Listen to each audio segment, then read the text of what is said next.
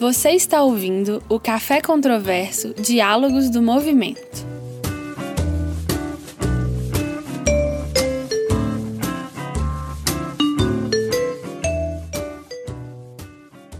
É, bom dia, Sônia. Bom dia, Paulo. Bom dia a todos. A gente vai começar mais um Café Controverso Diálogos do Movimento, que é uma parceria da UFMG, do Espaço do Conhecimento, com a Petrobras. E hoje o nosso tema é energias alternativas e nossos convidados são o professor Paulo Rodrigues, que é doutor em mineralogia, geologia e cristaloquímica pela Universidade de Johannes Gutenberg da Alemanha, e professor do programa de pós-graduação e pesquisador titular do Centro de Desenvolvimento da Tecnologia Nuclear. A gente também tem a participação da professora Sônia Mercedes, doutora em energia e mestre em engenharia e professora da Escola de Engenharia da UFMG. Então eu vou passar a palavra à professora Sônia. Cada um tem 20 minutos para apresentar a temática e a gente abre para conversa com o público. Obrigada. Obrigada, professora Camila. Obrigada a todos da organização pelo convite. É um prazer.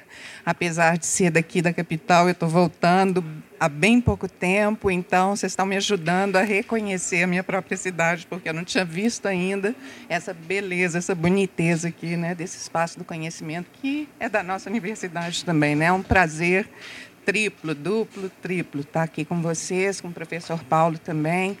E, na verdade, apesar de que a gente tem um, um tema né, estabelecido sobre energias alternativas, eu gostaria de trazer para vocês algumas reflexões que, que eu gosto de fazer, algumas provocações que eu tento praticar com os estudantes, com os pesquisadores com quem eu trabalho, porque eu, pelo menos, acredito firmemente que ciência não é certeza, né? Ciência é dúvida, ciência é pergunta, e assim a gente tenta manter a mente aberta para poder, de alguma forma, avançar. Tento praticar isso.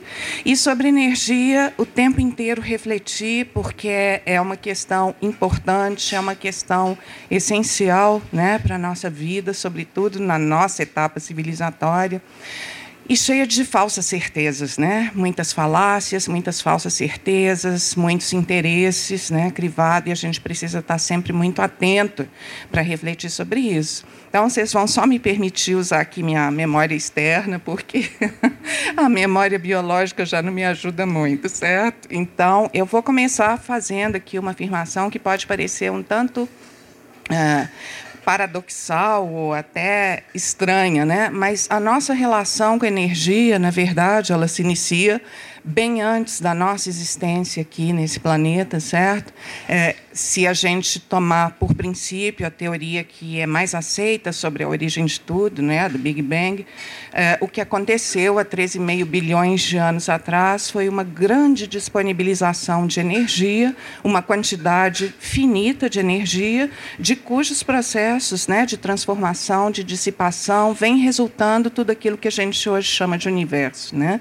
Então, a formação de elementos, a formação de galáxias, estrelas, planetas e, bem mais recentemente, a vida e, sobretudo, a nossa vida. Se a gente tomar, então, passar a observar o nosso planeta, né, cinco, aproximadamente 5 bilhões de anos a existência do Sol, 4,5 bilhões de anos a existência da Terra, a história da Terra, assim como a história do universo, é uma história de mudança, de permanente mudança. Né? Então, houve uma alteração bastante sensível da crosta terrestre, da atmosfera, da temperatura, uma mudança muito, muito grande é, da vida, é, com sucessivas extinções em massa e sucessivas renovações de tudo que acontecia né, na superfície do planeta.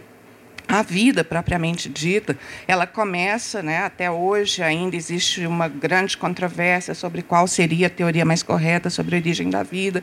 Não é meu campo de domínio, tá certo? Vocês me perdoem se eu exagerar aqui nas minhas declarações, mas ela começa bastante rudimentar, bastante simples e ela vai se transformando na direção da sofisticação, vai criando novos organismos, novos, uh, novas estruturas dentro de organismos inicialmente unicelulares, vai caminhando na direção da produção da própria energia, né? nada mais é do que a fotossíntese, e a partir da fotossíntese vai criando uma nova atmosfera que, bem mais adiante, vai permitir a nossa própria existência, tá certo?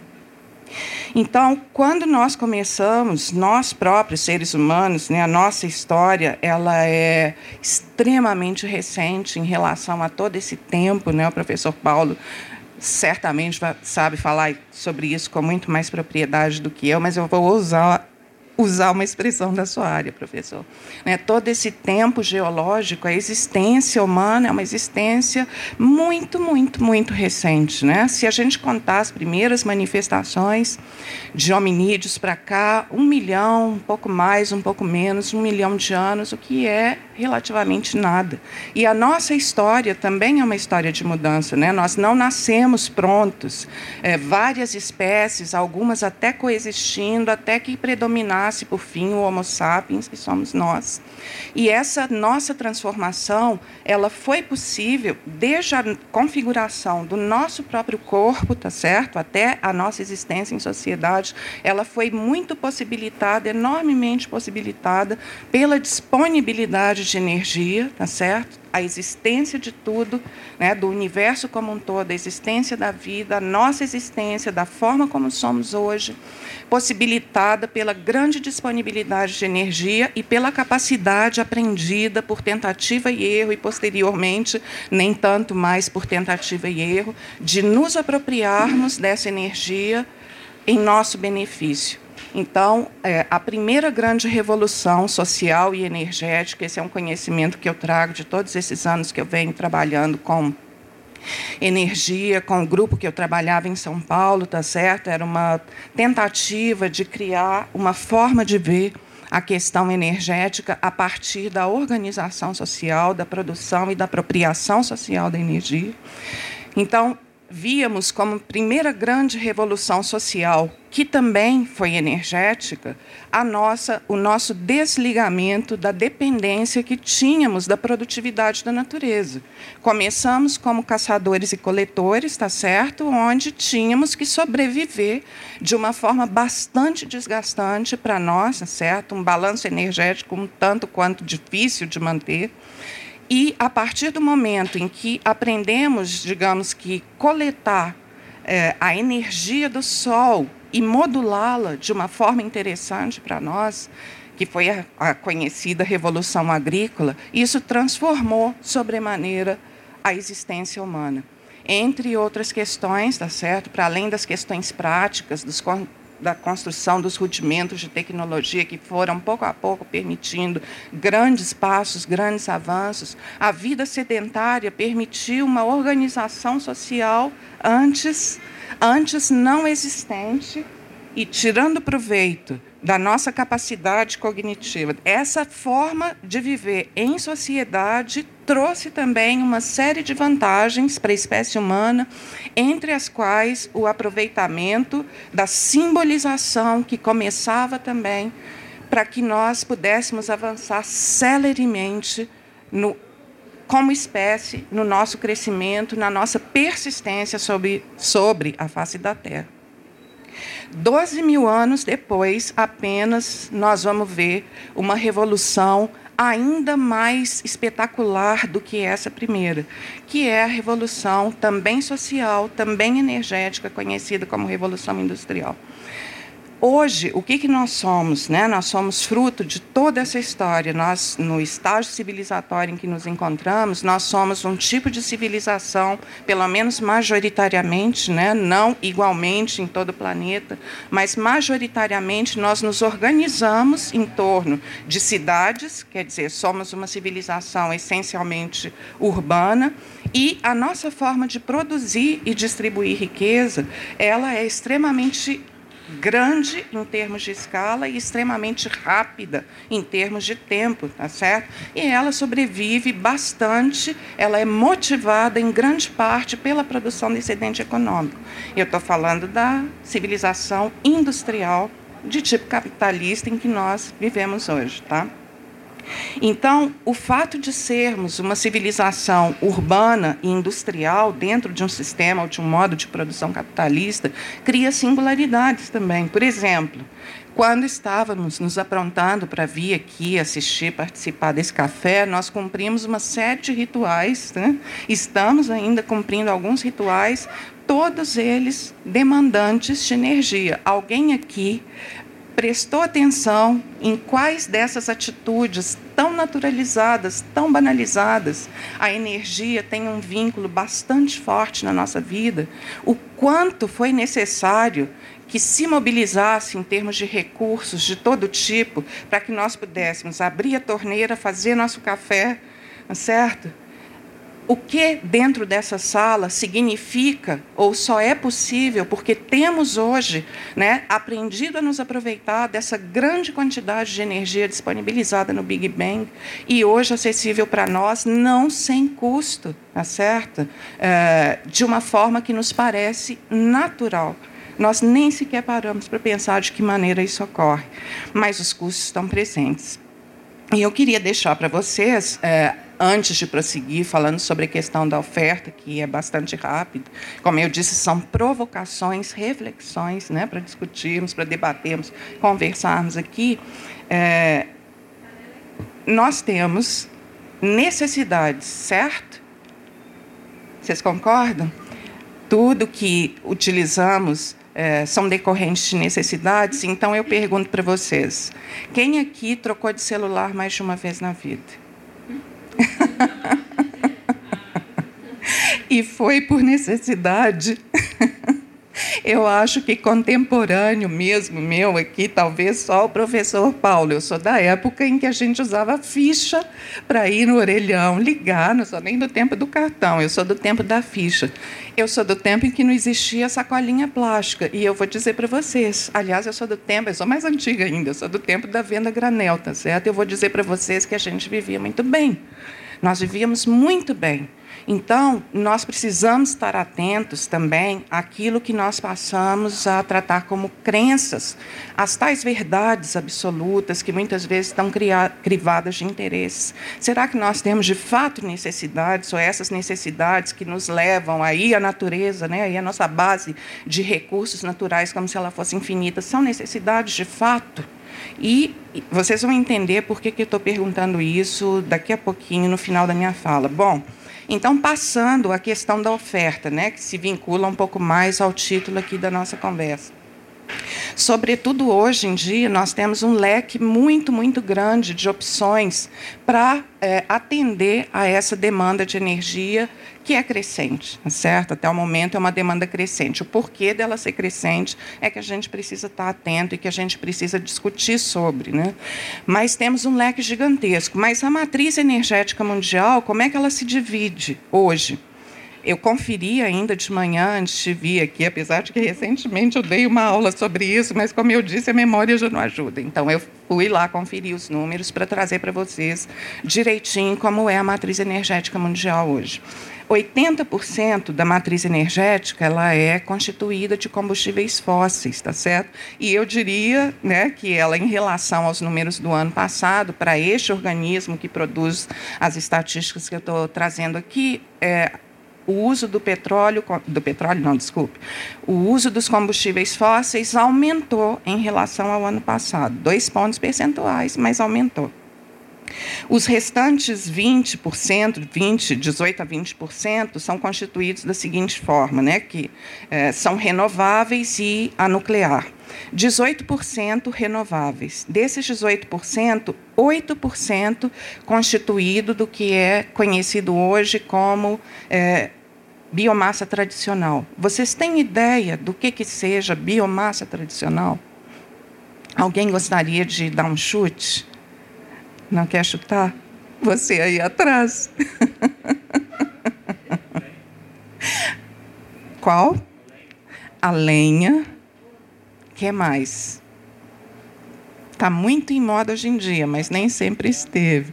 Bagaço de cana, na nossa realidade brasileira, a importância do bagaço de cana é maior do que a do etanol. Acho que nem todo mundo sabe disso, tá certo? E toda sorte de materiais residuais, incluindo lixo, tá certo? Os resíduos sólidos urbanos, incluindo eles. É um material que é absolutamente renegado, está sempre à margem da sociedade, vem crescendo em importância novamente, ele está na base de processos milenares de conversão, tá certo? Tanto para recuperação de solo, quanto gerando espontaneamente energia na natureza e vem ganhando de novo é, importância, dada essa nossa necessidade crescente, premente de energia, segundo é dita, certo? Mas materiais absolutamente desconsiderados. Por que, que é chamado tradicional? Tradicional é um eufemismo que passou a ser usado de um tempo para cá para designar, na verdade, os recursos não comerciais. Né? E isso representa 8% daquilo que, né, dos 18% que são os ditos renováveis. O restante desses é, 10% que sobram, é, a gente tem a hidráulica, energia de base hidráulica, responde por 3,6%, né? 4,2% são fontes, recursos renováveis, técnicas de conversão que tem por base fontes renováveis para produção de calor, tá certo? Energia térmica. Nós temos é, cerca de 2% dessas mesmas fontes para produção de eletricidade, 1% biocombustíveis e os outros 2% que fecham a conta é, são representados pela energia de base nuclear, tá certo? E agora, então, vocês percebam né, em que mundo efetivamente nós vivemos, apesar de que aqui não estamos falando de energias renováveis, estamos falando de energias alternativas, que é um conjunto mais abrangente do que as renováveis apenas, tá certo? Mas vocês vejam em que mundo, em que situação nós nos encontramos em termos do tipo de energia que nós consumimos. E que isso vem, tá certo, se exacerbando desde a segunda fase da Revolução Industrial, quando entra em cena a indústria do automóvel, etc, etc. É uma história fascinante, mas ela é muito longa, não cabe aqui nos 20 minutos. Mas pensem, pensem com vocês mesmos, tá certo? De que forma vocês chegaram até aqui. Né? Qual é a nossa a base da nossa mobilidade no nosso país? Qual é o papel dessa indústria? Qual é o papel dessa indústria no mundo? Dessa dobradinha petróleo carro e é carro individual. Então, para concluir as minhas provocações, eu queria trazer algumas provocações eh, para vocês, mais fortes ainda. Como eu acabei de falar, o, o recurso energético mais consumido no mundo é o petróleo, tá certo? E esse recurso ele é, cons ele é consumido majoritariamente para sustentar o transporte rodoviário e dentro do conjunto do transporte rodoviário, o transporte individual é também é, responde pela maior parcela. O outro grande consumo mundial, tá certo? Ele é exercido pela indústria. A indústria ela consome muita eletricidade, ela precisa de muita eletricidade, sobretudo depois dos anos 1970, e precisa de muita energia térmica. E ela obtém a eletricidade, uma boa parte né, da energia térmica, basicamente de duas fontes. Primeiro lugar, o carvão, segundo lugar, o gás natural. Né? É, apesar de que o nosso leque de oferta ele vai das mais artesanais, como eu falei para vocês, desde a conversão dos resíduos sólidos até as mais sofisticadas, como a fusão nuclear, por exemplo, nós nos atemos a uma matriz bastante monótona, ou seja, ela tem uma inércia extremamente grande a ser vencida, tá certo? baseada em combustíveis fósseis. O petróleo, o consumo de petróleo, no final de 2018, outro número que eu me permiti checar hoje cedo, ele atingiu 99,5 milhões de barris de petróleo por dia. Aqui no Brasil são cerca de 2,5, 2,7 milhões de barris de petróleo por dia, tá certo? O que, que a gente tem é, à guisa das principais, a meu ver, das principais contradições, embora não sejam as únicas, talvez nem as maiores, mas elas são, para mim, elas são gritantes. Por quê? Porque elas têm por trás uma grande perversidade. E a energia passa por essas questões também. O exemplo, o principal exemplo para mim é o exemplo da agricultura mundial. Existe um discurso persistente de que há uma fome a ser vencida no mundo, tá certo? De fato existe. Mais de um bilhão de pessoas no mundo se encontram em situação de vulnerabilidade, de risco alimentar, sem ter acesso à comida, enquanto dados da FAO. A FAO é uma organização para agricultura e alimentação que, faz parte da ONU, tá certo? Que trabalha com dados do mundo todo e dados da FAO, publicação da FAO já constatou que a produção de comida ultrapassou e a taxa de crescimento ultrapassou a população e a taxa de crescimento da população mundial, ou seja, temos mais comida do que pessoas no mundo. E a nossa agricultura, o tipo de agricultura que praticamos, ela é uma agricultura altamente intensiva em consumo de energia, tá certo? Para ter a altíssima produtividade que ela tem, embora o espaço disponível na Terra, né, para para praticar agricultura seja limitado. Como é que nós conseguimos essa altíssima produtividade às custas de um enorme consumo de energia, de um enorme consumo de água, de um enorme, né, lançamos mão de uma enorme quantidade de, de venenos de toda sorte, é, porém a terra é limitada. Tá certo? Temos que trabalhar em outra questão para além da produção. Lógico que não podemos abandonar a produção, mas nós temos que que olhar para outras questões que ficam ocultas debaixo né, dessa, desse grande apelo que é a fome no mundo e que tem justificado muitas ações, até a meu ver, injustificáveis. Outra grande negligenciada, né, que perpassa a questão da energia como um todo, é a eficiência energética. E isso vale para a água também. Né? Nós podemos usar a energia, e principalmente eu lembro muito da água, porque sou sanitarista também, porque estamos num país onde a matriz energética, a matriz elétrica, sobretudo, a energética não, ela é majoritariamente fóssil, mas a matriz elétrica, ainda por enquanto, é majoritariamente de base hidráulica. Então a água está presente, sempre. Né? É, e tanto no uso da água quanto no uso da energia, ainda estamos engatinhando, e isso é no mundo inteiro, engatinhando em relação ao uso racional da energia, porque isso é possível, tá certo? Mas enquanto nós dermos mais importância, né, ao que ao instrumento ao, ao instrumento algum grande e extremamente utilizado instrumento econômico chamado obsolescência programada e que tem muito a ver com a pergunta que eu fiz para você sobre os celulares dificilmente nós vamos caminhar na direção de vencer a inércia grande que existe para a mudança da nossa matriz energética mundial. Então, é, só complementando aqui um outro dado espetacular sobre o petróleo, né, é que nós consumimos aproximadamente um trilhão e meio de barris de petróleo de baixo custo de produção, é o petróleo do tipo árabe, tá certo? Custo de produção é baixo, é bastante baixo. Temos uma gama de tipos de petróleo que são considerados não convencionais, mas que já se estuda, algumas até já estão entrando em etapa de produção comercial, tecnologias para acessarmos esses tipos de petróleo que são que têm custo crescente. Certo? Então, quanto resta ainda de petróleo no mundo? Petróleo de baixo custo resta aproximadamente outro trilhão e meio petróleo de baixo custo e um pouco mais em relação a esses petróleos de custo de produção mais alto. Mas nós temos um trilhão e meio de barris de petróleo equivalente na forma de gás natural, porque também existe tecnologia para que se converta o gás natural em líquidos e esses líquidos podem vir a substituir o petróleo nas formas em que ele é utilizado, em algumas delas. E nós temos 4,5, em torno de 4,5 trilhões de barris na forma de carvão. Também existe tecnologia para essa conversão. Então, eu deixo para vocês, para concluir aqui, uma pergunta, na verdade. Né? Qual é o real desafio que nós, como humanidade, temos? É perseguir desenvolvimento tecnológico para ampliar esse leque de oferta, tanto em tipo, né, tanto em qualidade quanto em quantidade, ou é olhar para nós mesmos, tá certo? E perceber para onde estamos indo, se estamos indo autonomamente nessa direção, ou se podemos, de alguma forma, modificar esse estado de coisas. Muito obrigada.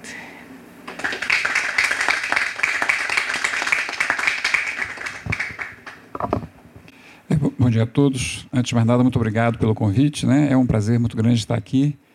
É, eu gostaria também de parabenizar a professora Sônia. Quisera eu ter a clareza e o poder de síntese e a profundidade em tão pouco espaço de tempo. Né? Então, muito, muito obrigado pela rápida aula e bastante intensa e eu acho que muito é, reflexiva. Né? O café, se é controverso, né? as suas informações é, iluminam todas essas controvérsias que a gente vive é, inconscientemente. Né? Não, não é gentileza, não, é, é, é, é prazer mesmo. Bom, é, eu, sou, eu sou pesquisador né, de um centro de tecnologia nuclear. Né? Então, isso já acende uma certa. Uau, o que, que, que, ele vai falar? Né? Vai fazer aqui um proselitismo a favor das usinas nucleares. Né?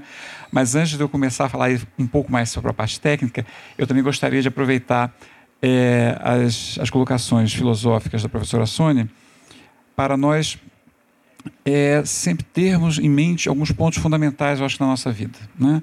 Nós permanentemente estamos tomando decisões. Né? Acordar, abrir o olho, a gente toma uma decisão. Vamos levantar agora ou vamos dormir mais um pouco? Né? Existe uma decisão que é uma análise energética. Né? Eu tenho que começar o dia, eu estou com fome, eu estou com sede, mas eu também posso dormir mais um pouco. Então tem uma, um balanço permanentemente. Né? Quando eu estou na televisão vendo um filme interessante, eu estou com sede, vem aquela pergunta: eu fico um pouquinho mais de tempo com sede e perco um, um pedaço do meu filme. Né? Então, é, é, é, a nossa vida é um permanente tom, é, tomada de, de, de, decisões. E as tomadas de decisões, elas, evidentemente, elas nos obrigam a ter uma informação cada vez mais precisa. Né? Um cenário mal informado, mal caracterizado, vai nos levar, indubitavelmente, a uma escolha equivocada. Né? Algumas delas são pequenas, né? Como, aí eu vou esperar um pouquinho mais para beber água, né? ou então outras muito grandes. Se forem políticas públicas, então o desastre pode ser extremamente grave, irreversível né? e com custos sociais, custos ambientais muito grandes. Então, eu acho que o papel aqui do nossa, da nossa conversa, né, antes de mais nada, é trazer a consciência, né, como a professora Sônia já, já nos ajudou a trazer para vários aspectos, que a informação é fundamental para qualquer tomada de decisão. Né? E aí, eu acho que, como representante da área nuclear, e quando eu falo representante da área nuclear, não significa pró-usina nuclear, significa apenas eu estou no meio nuclear, portanto, eu tenho acesso a mais informação da área nuclear do que a maioria da, da população. Né? Nós vivemos permanentemente esse dilema né, de muitas análises, julgamentos e decisões tomadas é, sem a devida informação. Né? E aí entram vários aspectos. Um que você falou muito rapidamente, mas para mim é fundamental, que são os interesses. Que podem ser interesses econômicos interesses políticos. Né? Então, tem os interesses pessoais, que podem ser né, é, é, status, etc. É muito importante porque todas a, to, toda a mídia ela perpassa e ela está sempre né, é, refém desses interesses muito sub, subliminares e que nós, como sociedade, temos que estar permanentemente atentos, porque é nesses interesses subliminares é que nós somos levados a informações errôneas que vão nos levar a tomadas de decisões eventualmente até catastróficas. Então, é, como o nosso tema é energia, então eu vou aplicar essa, essa minha também provocação para a questão energética. Né? Então, agora partindo um pouco mais para a parte técnica. É, na análise de qualquer matriz energética, portanto, desculpe, na análise de uma escolha né, de um cenário, do melhor cenário, da melhor técnica para suprimento da sociedade de energia, dentro daquela filosofia eu preciso estar bem informado. Então, existem algumas coisas que são básicas. Né? Primeiro, é a energia, quando, é, quando ela é acumulada, ou seja, quando o ser humano precisa de um, de um procedimento tecnológico que a acumule, como por exemplo uma bateria ou uma pilha, né? é, um, é um produto tecnológico. Né? Nós temos uma perda muito grande na transmissão. Né? Então, só se vocês imaginarem, todo mundo sabe disso, talvez não tenham percebido. Né? Eu não posso carregar o meu celular, já que a professora Sônia mencionou o celular, vamos manter a linha do celular, eu não posso carregar o meu celular, quando ele estiver com 100%, eu carregar outro celular a 100% com a bateria do meu próprio celular. Né? Não, ninguém, ninguém fez ainda essa, essa desenvolveu essa, essa possibilidade porque ia ser um desastre. Né? Então não vale a pena. Né? Por quê? Porque quando eu acumulo energia na forma de bateria ou de pilha, né, eu não tenho a capacidade de reproduzir 100% o tanto que eu gastei para carregar aquele, aquele, aquele, aquele instrumento. Né? Então, acumulei, eu tenho grandes perdas na, na, na próxima, é, na próxima vez. E quanto mais eu tiver acúmulos no meio do caminho, mais eu vou perdendo. E essa perda não é 2, 3%, não. Essa perda pode chegar, se eu não me engano, em torno de 70%, 60%. Ou seja, acumular energia é muito problemático. Né? Bom, a outra coisa importante também, que nós, sociedade, que vivemos na, na dependência da energia elétrica, né? e não importa de que forma essa energia elétrica é gerada, eu não consigo transmiti-la geograficamente para pontos muito distantes. Né? Então, eu não posso ter uma usina, seja ela nuclear, térmica, hidrelétrica, de, lá perto de Itaipu, vamos voltar para a hidrelétrica, e transmitir isso para, para o Alasca. Por mais fantástica que seja, por mais que seja é, é, otimizado todo, todo o processo de geração. Né? Então, eu tenho uma limitação espacial, geográfica. Né? Eu tenho alguns mecanismos que eu ainda posso meio que dar uma esticadinha, né? né? dar, dar uma, uma sobrevida, mas isso, isso não é, isso não é, é eterno em termos espaciais. E uma outra coisa muito importante que funciona como a chave das nossas decisões é que quando vamos analisar um processo de produção, e aqui nós vamos falar só da, da, da, da, energia, mas pode ser também qualquer outra, nós não podemos nos ater apenas a um segmento desse processo. Né? Nós temos que olhar desde o início. Né? Então, desde, por exemplo, qual é a matéria-prima que eu vou necessitar para construir uma usina hidrelétrica, uma usina termoelétrica, uma usina nuclear, até o último momento aonde toda essa escolha ainda vai causar alguma, alguma interferência, seja no processo energético mesmo, seja nos recursos naturais, né, no, no ambiente, na parte social. Então a gente não pode, isso é um pedido para vocês. Sempre que vocês ouvirem alguma análise sobre energia, né, pensem, eu estou olhando só um segmento ou estou vendo todo o conjunto da obra, para ficarmos numa expressão mais, mais moderna. Né? Um caso bastante claro, para exemplificar de maneira mais é, didática, o carro elétrico. Né? Na propaganda do carro elétrico é o seguinte: o carro elétrico não polui. Né? Ele faz menos barulho. Né? Então, assim, tem um apelo comercial né, e ambiental, no primeiro momento, muito cativante. Né? Porque ninguém gosta de andar pela rua tendo que cheirar fumaça de óleo diesel ou mesmo fumaça de, de, de carro. Né? Então, só a ideia de nós termos uma cidade limpa, em termos atmosféricos, dos efluentes da, do, da, da combustão, já é muito interessante. Né? Então, se a gente olhar apenas o momento em que eu ligo meu carro elétrico e vou sair, já é interessante. Mas aí já começam algumas perguntas. Carro elétrico funciona à base de bateria. E aí a gente entra naquele alerta que eu dei. Né? Então, a conversão da energia elétrica que eu vou chuchar ali na parede para carregar minha, meu carro, na verdade, estou carregando a bateria do meu carro. Eu tenho uma perda muito grande. Né? Então, já começa, opa, já valeu a pena estar no Café Controverso, porque agora eu sei que, né? Falou bateria no meio do caminho, eu tenho, eu tenho um alerta. Mas aí tem outra coisa também extremamente problemática. Né? E aquela energia elétrica que está ali na, na parede? Ela veio da onde? Né? Ela também tem todo um custo de produção anterior. Então, se eu vou fazer uma análise sobre a execuibilidade econômica, é, ambiental, social do uso ou não, ou da popularização ou não de um carro elétrico, eu não posso apenas me ater ao espaço cronológico a partir da minha tomada na parede. Eu tenho que voltar lá atrás na produção daquela energia elétrica que eu estou usufruindo. Né? Então, essa análise aí é uma análise mais técnica, não é tão filosófica, mas a filosofia nos ajuda a, a, a, a transpor as dificuldades técnicas ou a, a desinformação técnica ela é, é, é muito, muito invisível. Né? O professor Santos já trouxe aqui uma estatística que eu acho que ninguém sabia.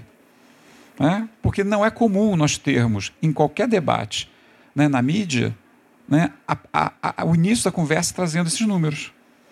Né? Já começa olhando só um segmento. Né? Então, aí nós temos as famosas meias-verdades, que para mim são sempre mentiras. Né? O problema do mundo é a falta de alimentos e aí nós precisamos usar agrotóxicos para viabilizar a agricultura. Nossa, isso aqui tem mais erros do que acertos nessa, nessa, nessa frase, porque estamos olhando só um segmento de, toda, de todo o conjunto da obra. Então, isso também vale para a área é, energética. Né? Para tudo, mas como nosso foco aqui é energético. E aí, nessa linha de nós sabermos né, o que está por trás, quais são as informações técnicas mínimas para tomarmos uma decisão ou termos né, uma, um, um grau de é, discernimento sobre determinada situação, como eu tenho uma, uma, um trânsito maior na área nuclear, que eu acredito que a maioria das pessoas aqui, então eu acho que é interessante eu trazer algumas reflexões, né, que também é um tabu muito grande, né, sem dúvida nenhuma, de todas as fontes energéticas, a área nuclear é a mais controversa e é a mais é, nebulosa de, de, todas elas, né, por causa do estigma das, das bombas nucleares e por causa também da questão dos famosos lixos nucleares. Né? Então, a energia nuclear ela é muito complexa porque é uma coisa que nós não vemos, nós não sentimos, nós não cheiramos, né? mas ela está ali presente. Né? Então, é, é, difícil para a população ter uma, um acesso à informação né, mais criteriosa, levando em consideração que o objeto de estudo é invisível. É um fantasma que pode estar em qualquer lugar aqui, inclusive nessa sala que nós estamos recebendo radioatividade. Né?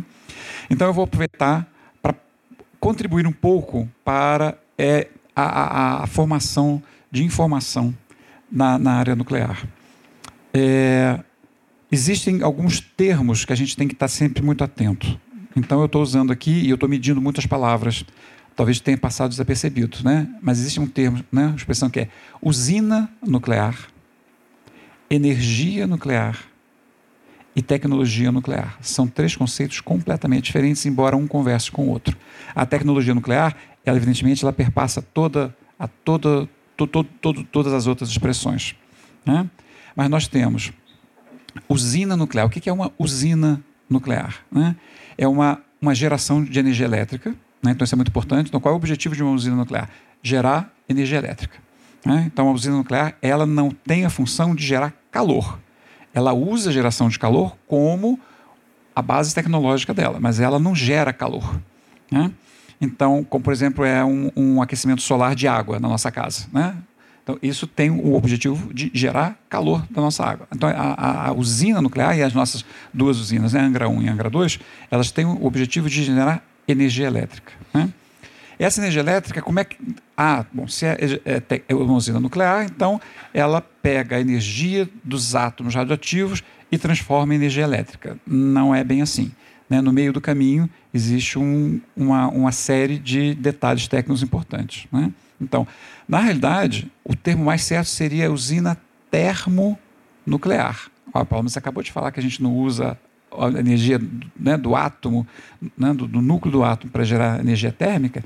Então, por isso que eu falei, a gente não usa como objetivo final, mas a gente usa como objetivo intermediário, porque é a partir da geração do calor, esse calor é tão intenso, ele consegue fazer com que a água ferva, e aí a gente vai entrar como se fosse uma locomotiva. Né? As velhas locomotivas, como é que é? Nós tínhamos um carvão, né? a gente lembra sempre daqueles filmes né, do cara botando carvão na fornalha, não é o fogo do carvão que faz com que a locomotiva ande. É o, o, fogo do carvão que vai esquentar uma caldeira. Essa caldeira vai transformar a água líquida em água, né, é, vapor.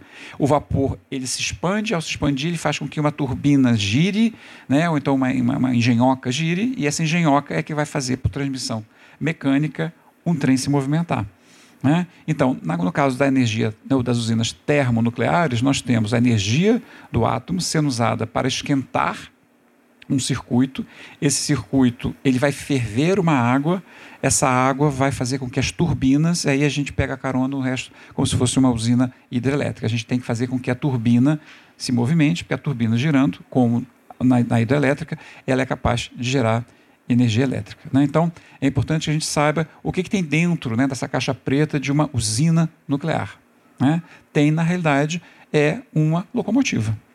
Né? E aí, lembrando, a locomotiva ela trabalha com pressão. Né? Não tem que ter uma pressão do vapor?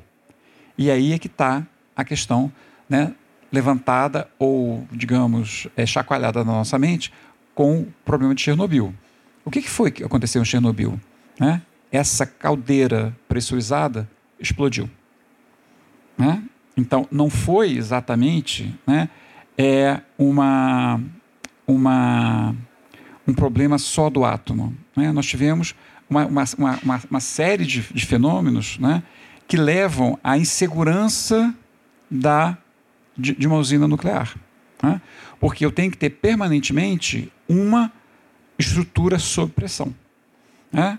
E aí a gente vai também falar um pouco mais da técnica. Algumas usinas nucleares, as mais modernas, principalmente do mundo ocidental, elas têm né, uma carapaça por cima, porque ela está preparada, ou pelo menos tenta se preparar, para uma explosão interna, que Chernobyl não tinha. Né? As usinas nucleares russas não tinham essa, essa proteção. Né? Então, a questão do risco de explosão é muito grande. Então, por exemplo, né, talvez vocês não saibam, mas aqui em Belo Horizonte nós temos um reator nuclear é na minha instituição, que fica dentro do campus da UFMG, embora não sejamos uma instituição da UFMG. Né? A minha instituição, Centro de Desenvolvimento da Tecnologia Nuclear, pertence à Comissão Nacional de Energia Nuclear, que, por sua vez, é uma autarquia do Ministério de Ciência e Tecnologia, portanto, não é do MEC.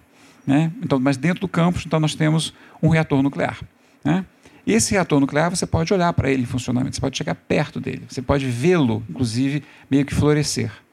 Por quê? Porque ele não é um gerador de energia elétrica. Né? Eu não preciso ter um circuito fechado, pressurizado.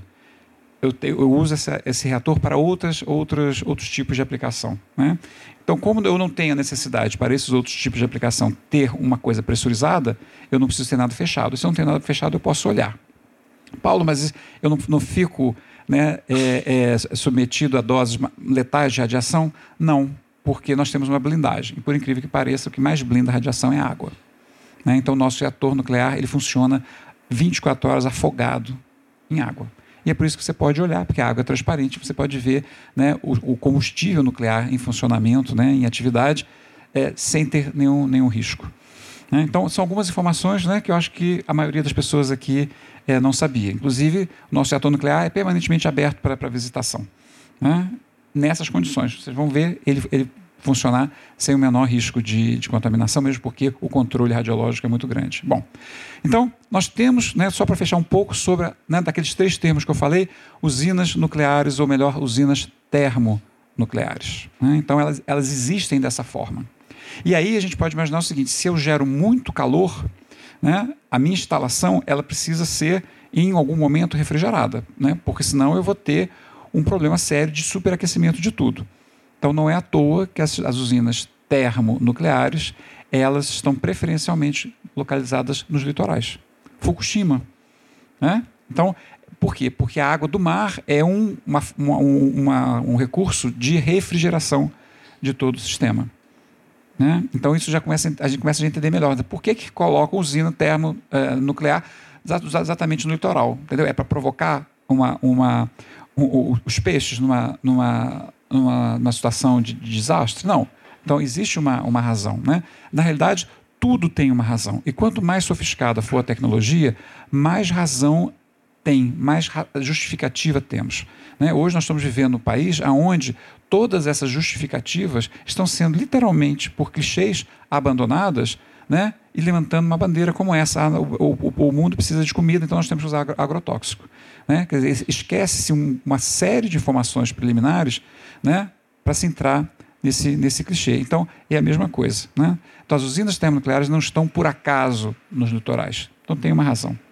Então, é sempre interessante a gente sempre perguntar qual é a razão dessa situação que está sendo criticada. Né? Estão resolvendo reinventar a roda? né? ou realmente é uma inovação interessante que vai contribuir para melhorar algum processo. Né? Bom, então, nós temos, né, ainda fixados na questão das usinas termonucleares, nós temos então dois problemas que eu considero muito críticos, que são o risco de acidente. Né? Estatisticamente, o risco ele é muito baixo. O problema é que, se acontecer, o problema é muito grave. Né? Então é aquela questão de risco versus potencial de dano. Né? É o que acontece com as barragens também. Né? Você pode ter uma barragem muito grande, extremamente segura. Então o risco é baixo, mas o potencial de dano é muito alto, porque em ocorrendo, o desastre é muito grande. E pode ser ao contrário, eu posso ter uma barragem de rejeito pequenininha, mas extremamente mal cuidada. Então o risco é alto, mas o potencial de dano é menor. Então essa dobradinha ela tem que ser sempre considerada. Então, uma usina termonuclear é isso. Né? Se ela for bem administrada, o risco é baixo, mas o potencial de dano é muito alto. Bom, isso é no funcionamento.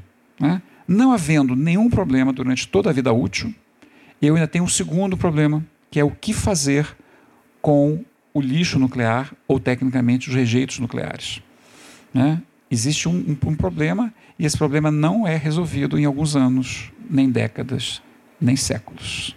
São milênios. Né? Então, nós temos um problema de uma ordem de grandeza incomparável com qualquer outro problema que nós tenhamos. Se eu cortar hoje toda uma floresta para fazer carvão ou lenha, né, eu dificilmente, mas eu tenho capacidade técnica de talvez em 100 anos refazer aquela, aquela floresta. Né? Um incêndio, por exemplo. Né? Agora, uma, um, um, um depósito né? Um, um, de rejeito radioativo de alta é, é, atividade, que esse é o termo certo, quer dizer, é uma radioatividade muito alta, né? não tem como ser resolvida em períodos de tempo humanos né, de, uma, de uma geração. Então, são dois, duas coisas muito importantes que a gente tem que levar em consideração quando se fala sobre isso. Mas também tem outro lado. Vocês vão perguntar, puxa, mas se tem um, não é um, um, um potencial de dano tão alto, então por que, que se usa? É porque tem aqueles outros segmentos interessantes. Né?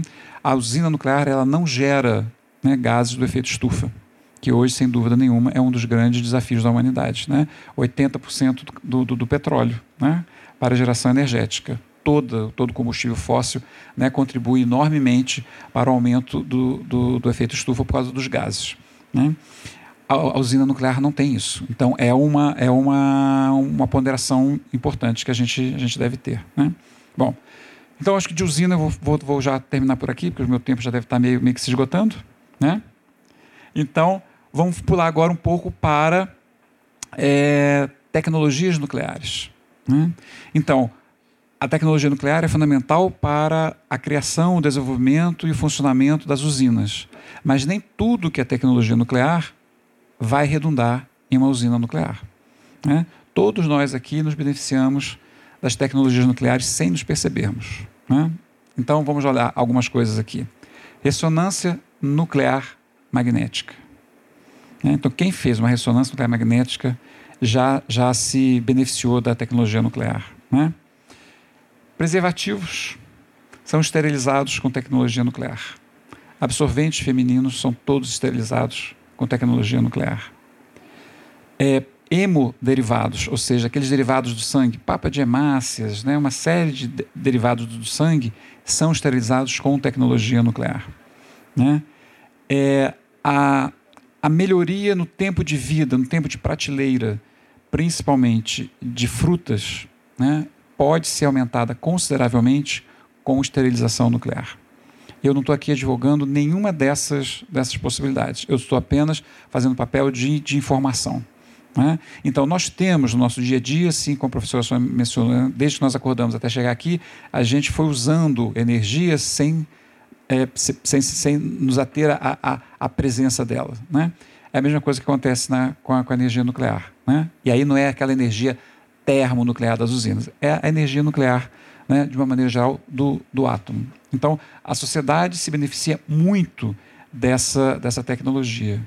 O diagnóstico do câncer hoje, né, todo mundo aqui, eu acredito que ou tem familiares ou amigos que já tiveram, né, estão passando por uma fase difícil do câncer e sabe que existe uma palavrinha que é mágica e que faz qualquer um tremer, que é metástase. O que é metástase? Né? É um câncer meio que sem controle que já passou para outros órgãos. Né? Então, existe uma técnica, ela é nuclear, né? e que usa uma característica dos tumores, das células tumorais, já que o câncer né, é uma multiplicação descontrolada de uma célula em que essa célula vai perdendo a sua função. Se ela não perder essa função, ia ser ótimo, né? Eu ia ter um câncer no fígado, daqui a pouco eu ia ter dois fígados. O problema não é esse. O problema é que aquela célula do fígado, aquela célula hepática, se tiver acometida no câncer, ela vai se multiplicar e não vai ter mais a função nenhuma do fígado. Então, meu fígado vai perdendo a sua função. Bom, então, a célula cancerosa, ela precisa de uma energia, novamente na questão energética. Né? E a energia da célula é a glicose. Né? Então, a gente sabe, está né? Tá com, com, com baixa, né? baixo índice glicêmico, estou né? com hipoglicemia, taca açúcar na pessoa. Né? Então, a, a, reação mais, mais, mais rápida né? é, no desequilíbrio metabólico é, é, a, é a glicose. Então, no corpo humano, quando nós temos uma célula cancerosa, ela está absorvendo a glicose de uma maneira diferente de todo o resto do corpo. Então, se eu conseguir mapear aonde está ocorrendo esse consumo descontrolado de glicose, ali está um grande foco potencial de células malignas. E como é que eu vou né, pedir para uma célula de glicose, falar, ah, se você encontrar mais duas ou três suas amigas indo para um determinado lugar, avisa para a gente. Né? A célula não fala. Não, não da forma que a gente possa ouvir, com os ouvidos, mas ela fala de outra forma. Né? Eu posso pegar uma, uma quantidade de glicose, marcar com um traçador, né? seria um corante, só que não é um corante de, que é pelo olho, é um corante né, que a energia radioativa é o nosso medidor. Né? E eu faço com que essa glicose entre no metabolismo do paciente. Né? Esse metabolismo é impressionantemente rápido, então essa glicose ela vai se, vai, vai, vai se transmitir para o corpo inteiro. E naqueles pontos onde ela está sendo consumida, a radioatividade naquele ponto começa a aumentar. Então, se eu faço esse, esse, esse procedimento com o paciente e o submeto né, a, um, a uma tomografia, chama tomografia de emissão de pósitrons, eu faço uma varredura do, do pé da pessoa até o, a cabeça, eu tenho uma, uma, entre aspas, uma radiografia da radioatividade do paciente. E eu vou saber onde é que estão os pontos aonde aquela radioatividade está acumulada, e isso então indica que ali eu tenho células potencialmente malignas. Eu falei em células, não falei nem em tumores. A capacidade de detecção é tão fantástica que antes mesmo de haver um tumor, se tiver um grupo de células, essa tecnologia já é possível de identificá-la. Né? Então, no, no, CDTN, né, que é a minha instituição, nós fabricamos essa substância que é usada nos laboratórios habilitados a fazer esse tipo de, de, de, análise. Né? Então, chama tomografia PET, é um pouco redundante, porque o T do PET é de tomografia mesmo. Né? Mas se vocês ouvirem falar, ah, o paciente fulano, né, ele vai ser submetido a uma tomografia PET, a uma análise PET, é esse tipo de, de, de procedimento. Né? E aí vão perguntar ao Paulo, mas a gente vai pegar um paciente que já está com câncer, ele vai inundar ele com material radioativo? Não é bem assim. Né? São doses extremamente baixas, a radioatividade é efêmera, é muito efêmera, e isso tem um, uma repercussão financeira muito grande, porque eu tenho que produzir esse radiofármaco, e imediatamente aplicá-lo. Porque ele rapidamente ele vai decaindo, decaindo, decaindo, decaindo. E seu, a cada minuto que passa, ele vai perdendo a sua força, mas o preço original continua. Né? Então, até pouco tempo atrás, em Minas Gerais, não existia nenhuma instituição que fabricava esse radiofármaco. Então, esse radiofármaco tinha que vir ou da cidade do Rio de Janeiro ou da cidade de São Paulo. Então, o custo desse exame em Belo Horizonte era muito alto, porque até o transporte chegar com esse material aqui, o meu material já estava morto, ou quase morto.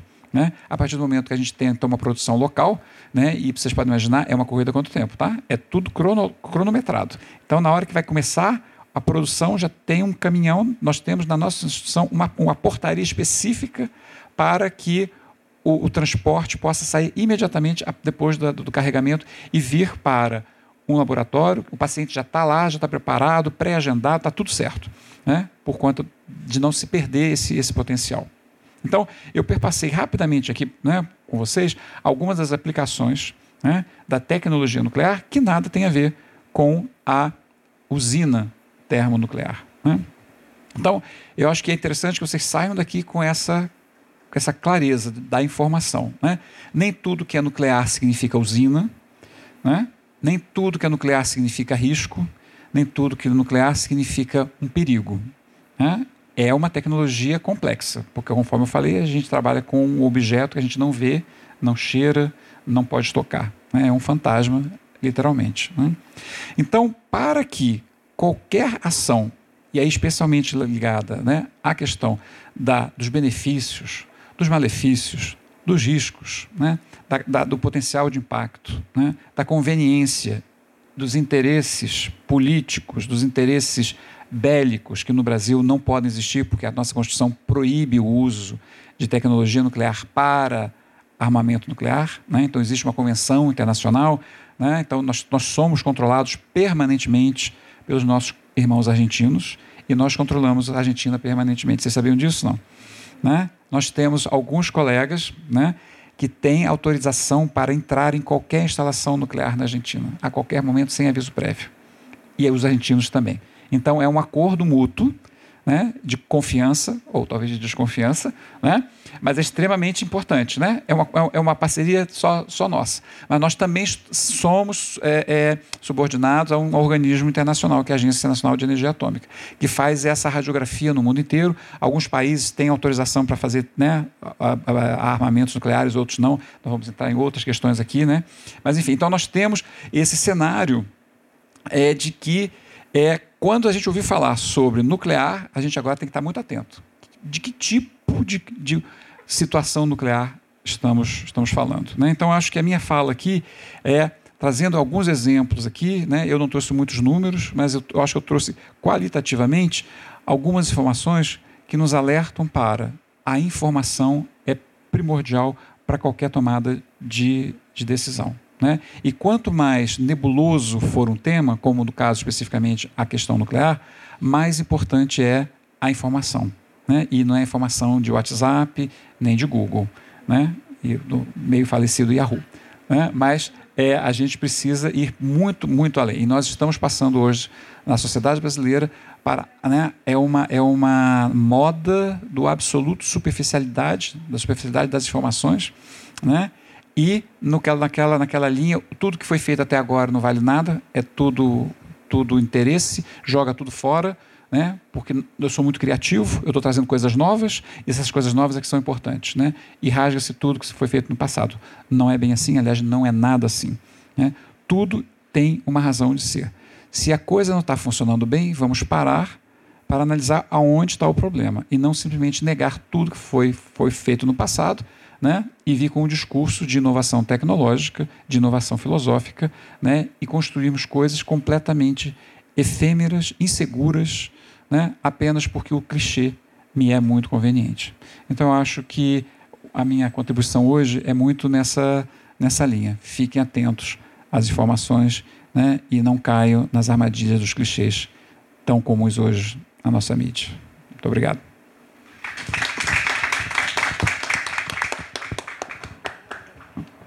Gente, infelizmente a gente precisa encerrar o café controverso, né, na nossa hora. A gente agradece muito a presença de todos e de todas, né, nessa manhã de sábado.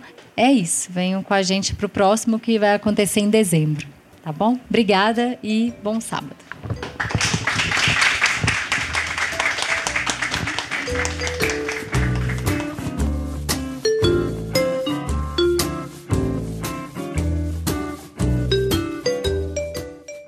Café Controverso Diálogos do Movimento é uma parceria entre o Espaço do Conhecimento, o FMG, e a Petrobras.